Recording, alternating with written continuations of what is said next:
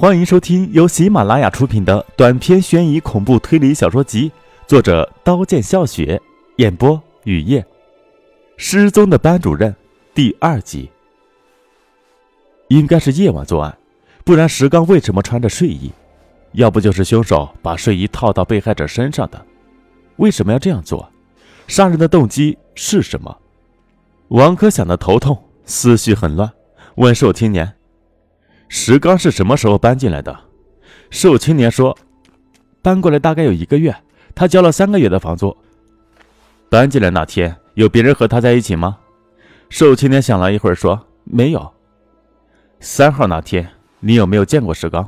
那天你在哪里？干了什么？到底出了什么事？警察同志，寿青年忐忑地问：“叫你回答你就回答，不要问那么多。”马鹏大声朝瘦青年说：“石刚死了，所以请你配合我们的工作，好好回答我的问题。”王珂温和地说：“听说石刚死了。”瘦青年的脸色煞白，知道事情的严重性，仔细回忆起三号那天发生了什么。两天前已经有两位警察仔细地询问过瘦青年，所以瘦青年记得很清楚。三号那天，我一直在房间里看电视。晚上七点左右，我看见石刚在门口和保安激烈争吵。我正要出去看看发生了什么事，狠狠地训斥保安，心想保安也太不像话了，竟然敢和我们的房客争吵。他也不想想他的工资是谁发的，只要我一句话就能让他滚蛋。我还没走到外面，他们就不吵了。石刚面目狰狞、气急败坏地朝我的房间方向走来，走到旁边的楼道，以后我就再也没有见过他。你知道石刚和保安为什么争吵吧？那时我不知道，后来才知道。第三天，有两个学生找到我说，他们的老师已经有两天没有给他们上课。我给他们打开门，屋里没有石刚。再过两天，有两个警察来问，我就把石刚和保安争吵的事告诉给了他们。警察走后，我问保安：“你们因为什么争吵？”保安说：“他是新来的，保安队长给他交代过。”遇见可疑人要上前盘问，身份不明的不让进去。保安不认识石刚，上前问，没想到石刚气急败坏的对保安破口大骂。保安受到侮辱，反驳就越吵越厉害。保安准备动手的时候，石刚不骂了，转身离开。那天夜晚你有没有听见什么？王珂问。那天夜晚暴雨下得很大，就算听见什么也不会在意。王珂指了指对面六零三室的门。对面住的是谁？瘦青年说：“是公司的文员。”叫醒他。瘦青年敲门，长发飘飘的漂亮女人打开，看见警察，满脸惊恐。王珂在女人家里的沙发上坐下，问：“三号那天你在哪里？干什么？有没有听见对面房里有不寻常的声音？”女人说：“别的警察也问过，那天白天我在公司上班，没有见过邻居。”晚上下暴雨，电闪雷鸣，我睡得很沉，没有听见对面房里有不寻常的声音。问完女邻居，王珂和马鹏寿青年找保安，保安说的与寿青年说的没有多少出入。晚上值班，没有再见石刚出去。自从那一次争吵后，就再也没有见过石刚。询问的结果初步断定，石刚是三号下午以后遇害的，三号晚上遇害的可能性最大。而且尸体的腐烂程度与被害者死亡的时间最近。你觉得保安可疑吗？马鹏开着车问。看他说话的神情不像撒谎。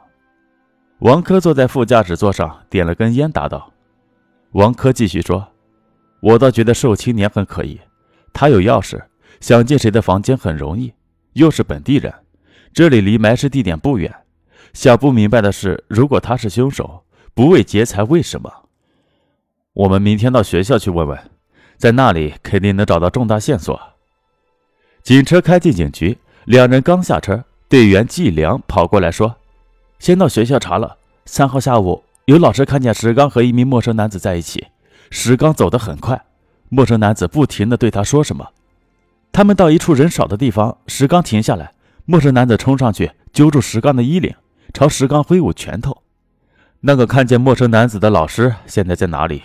王珂问：“老师现在已经睡了。”王珂要去学校，大家劝王珂休息，明天去。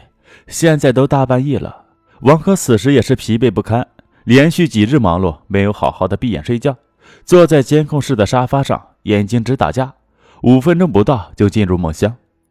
天蒙蒙亮，王珂醒来，摸到身上的被褥，短发女警梨花对王珂笑。王珂知道，一定是梨花趁自己睡着时给自己盖的。起来洗把脸，叫上马鹏、季良去学校，找到看见石刚和陌生男子在一起的老师。季良问老师：“以前有没有见过陌生男子？认不认识？”老师回忆许久说：“不认识，没见过。”王珂让季良带老师到警局描绘陌生男子的画像，让校长把李定带来。李定来了，他的眼神躲躲闪闪，尖下巴，嘴周围有黑胡子，短发，肤色偏黑，精瘦病殃殃的模样。王珂告诉自己，不要凭面相主观臆断一个人是好是坏。是嫌疑犯或不是嫌疑犯，因为曾经有一次，因为自己的主观臆断而判错案，冤枉了无辜的人。李定在王珂对面的椅子上坐下。你和石刚的关系很好，是的。你知不知道现在石刚在哪里？不知道。你最后一次见到石刚是什么时候？李定的目光有些躲闪。最后一次见到石刚是三号上午，第一节课是他的语文课。第二节是我的数学课，我拿着教科书去教室时，看到石刚急匆匆地走出去，从未见他如此慌乱过。石刚有仇人吗？这个，李定瞟了校长一眼，王珂捕捉到，正要再问，手机铃声响了，季良打的，说已经将那天和石刚在一起的陌生男子肖像绘出。王珂给校长一叠打印出来的肖像图，让校长张贴或发给学生，只要有线索。立即给警局打电话。下午，校方打电话过来，说已经找到那天和石刚在一起的人，是石刚班上的学生的父亲，名字叫做张云。面对警察的咄咄逼问，张云的情绪失控，大声咆哮，被两位警察摁住，才安分些。几个礼拜前，我儿子洗澡，背上有几块紫印，我问谁打的，儿子说不小心摔到沟里，磕到石头上。这种蹩脚的谎话，连傻子都不信。怎么骗得了我？我追问儿子还是不说。我说你要是再不说，我就找校长。听说我要找校长，儿子说是和同学打架被同学打的。当时我气得浑身冒烟，给了儿子一巴掌。我想儿子怎么这么不争气，连同龄的同学都打不过，今后怎么在社会上立足？我拉儿子出门，要找打儿子的同学狠狠地揍他一顿，给儿子出气。儿子是软蛋，他老爸可不是。能保护一天是一天，被我拉到半路，儿子再也不肯走，说不是和同学打架被同学打的，是班主任打的。儿子不敢告诉我，是因为班主任是暴力狂，有时体罚学生不计后果。谁告诉家长找班主任的麻烦，班主任会记仇，百般刁难，残忍折磨。我要找他，快到学校，老婆打电话说我妈下楼摔了一跤，正在医院。我跟儿子匆匆赶往医院。三号下午，我到学校，看见班主任从教室出来，我跑到班主任前面质问他为什么打我儿子，他装作不认识我，不理我。我将他拉到人少的地方，揪住他的衣领要揍他。班主任才说，我儿子上晚自习时调皮捣蛋，往女生的座位下丢蚊香，弄得教室里都是烟雾。班主任把我儿子叫到办公室，我儿子不仅不承认，还狡辩。班主任打了我儿子一巴掌。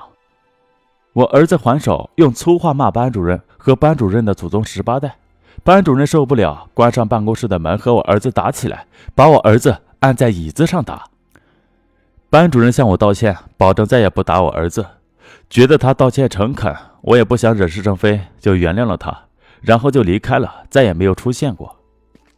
没有任何证据证明张云杀了石刚。当晚，张云在家，第二天和朋友在一起。家人和朋友都能证明，线索又断了。到底是哪个环节出现问题？王珂反复想，瘦青年、保安、校长、张云、李定的口供。突然，王珂站起，箭般的冲进车里，开车到学校，要校长拿三号的课程表。三号上午第一节是石刚的语文课，第二节是英语课，而不是李定说的数学课。李定为什么要撒谎？王科要校长将李定指使出去，自己进李定的屋。李定的屋里很乱，报纸成堆，没有找到杀人凶器、血迹。台式电脑的显示屏亮着，王科用鼠标点击打开硬盘，没有什么发现。正要离开，键盘下的 U 盘吸引起王珂的注意。本集播讲完毕，感谢您的收听，欢迎订阅。